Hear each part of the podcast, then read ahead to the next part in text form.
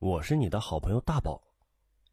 今天，咱们讲一个听友分享的发生在重庆的故事，名字叫做《老鬼的怨念》，死者为大。我的老家在重庆某个山沟，我从小就在农村长大。现在已经快奔三了的我，每当有时候回忆起儿时的趣事。心里真的有一些惋惜与叹息。这其中就包括了我所亲眼见到的一个诡异事。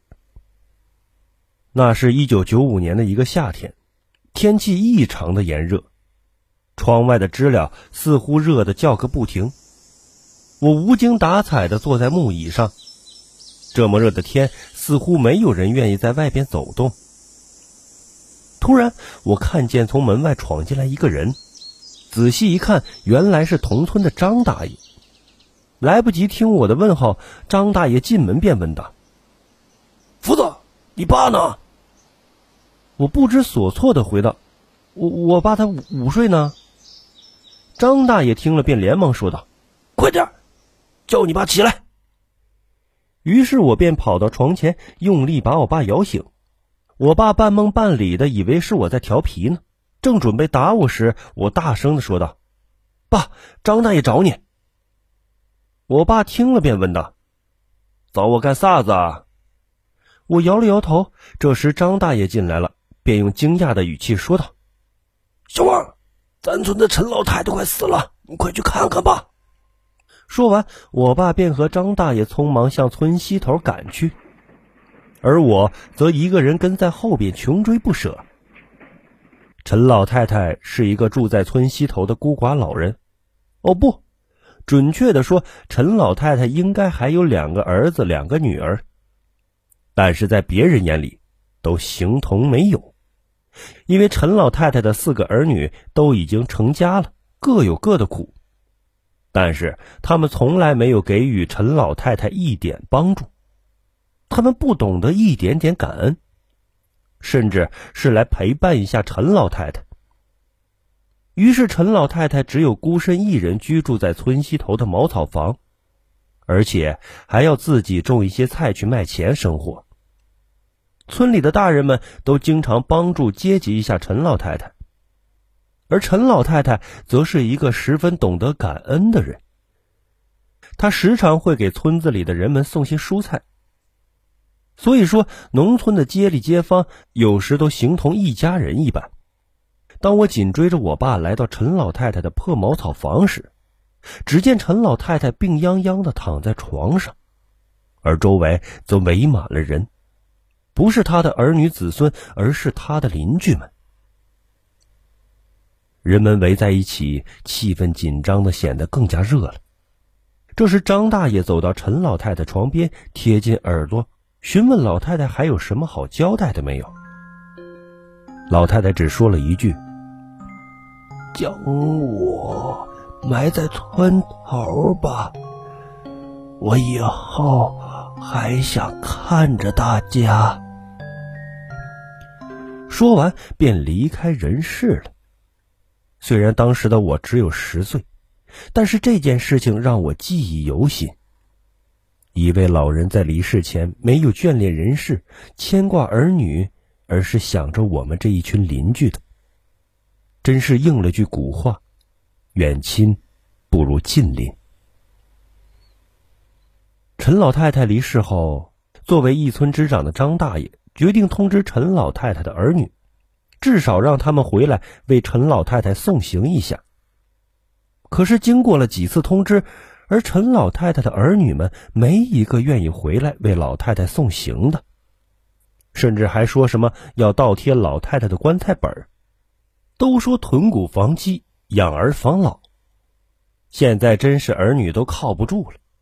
可是事情就在两天后发生了转变。正当大家料理陈老太太的后事，准备下葬时，陈老太太的床垫下真的发现了棺材本。足足一万块。张大爷跟大伙商量后决定，将料理陈老太太后事的钱除去后，剩下的就交给陈老太太儿女。于是当天便通知了陈老太太的大儿子，大儿子一听到钱，便连忙赶到茅草房，准备拿钱走人。可是张大爷决定必须要大儿子为陈老太太守一夜，才能拿钱走人。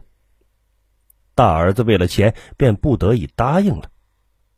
窄窄的茅草房中只放着一具棺材，又显得有点空荡荡的。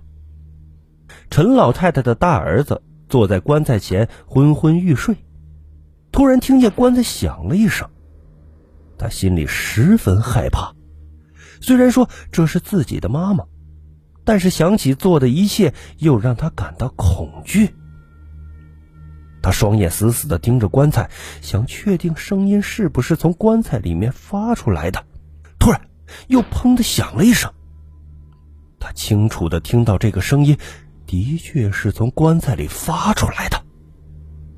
他心里十分害怕，却又不敢轻举妄动，只有死死的盯着棺材。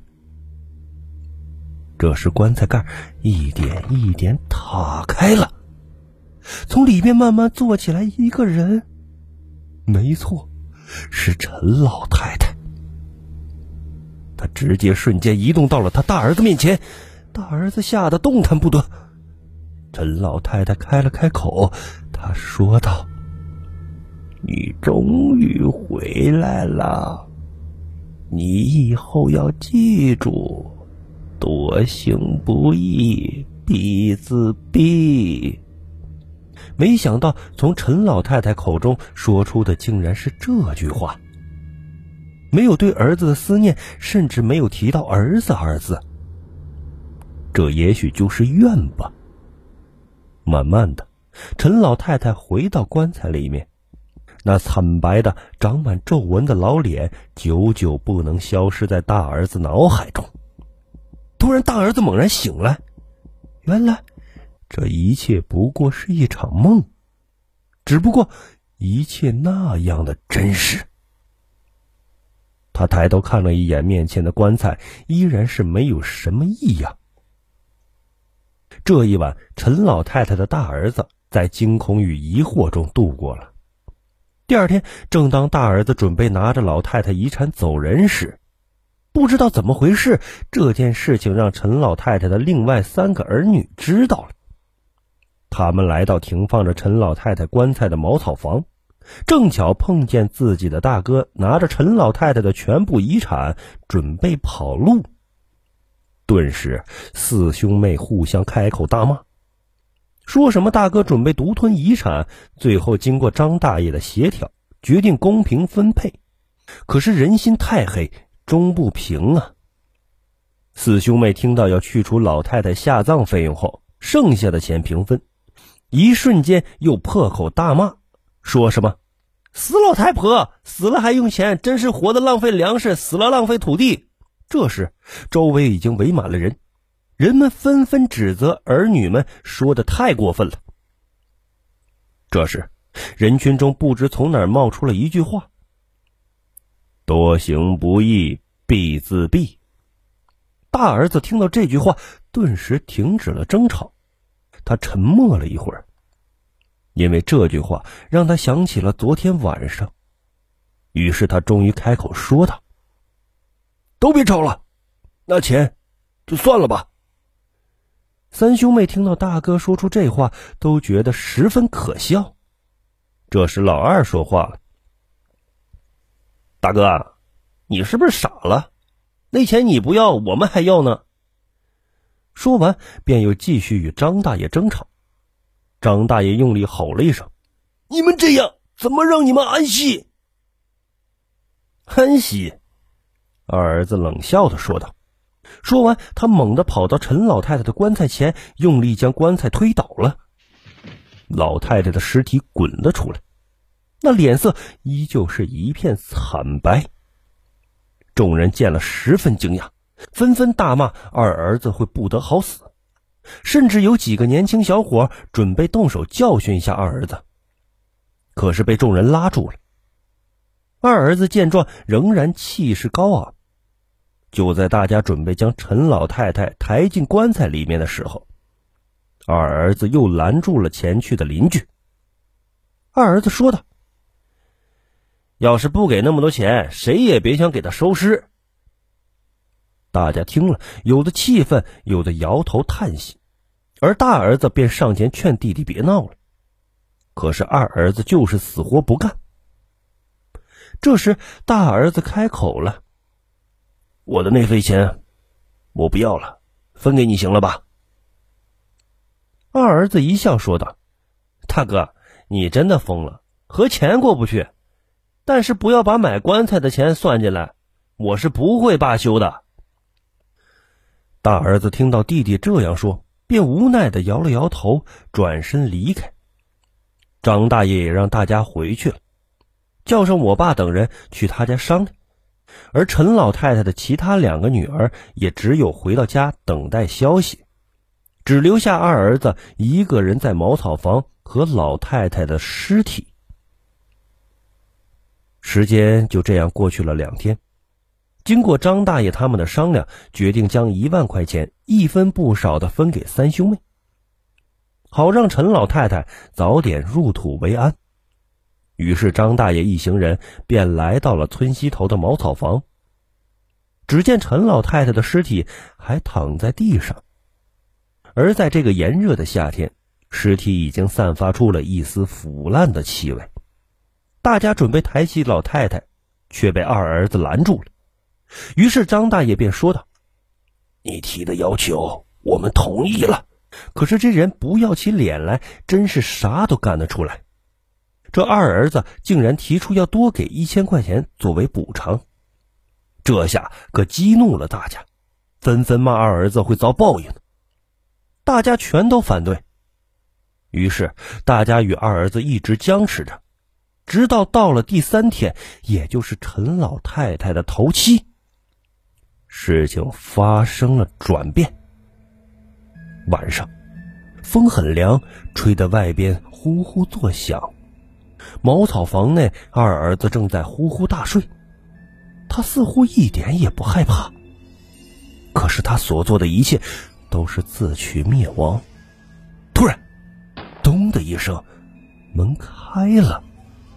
二儿子从梦中惊醒，风不断的吹进屋内。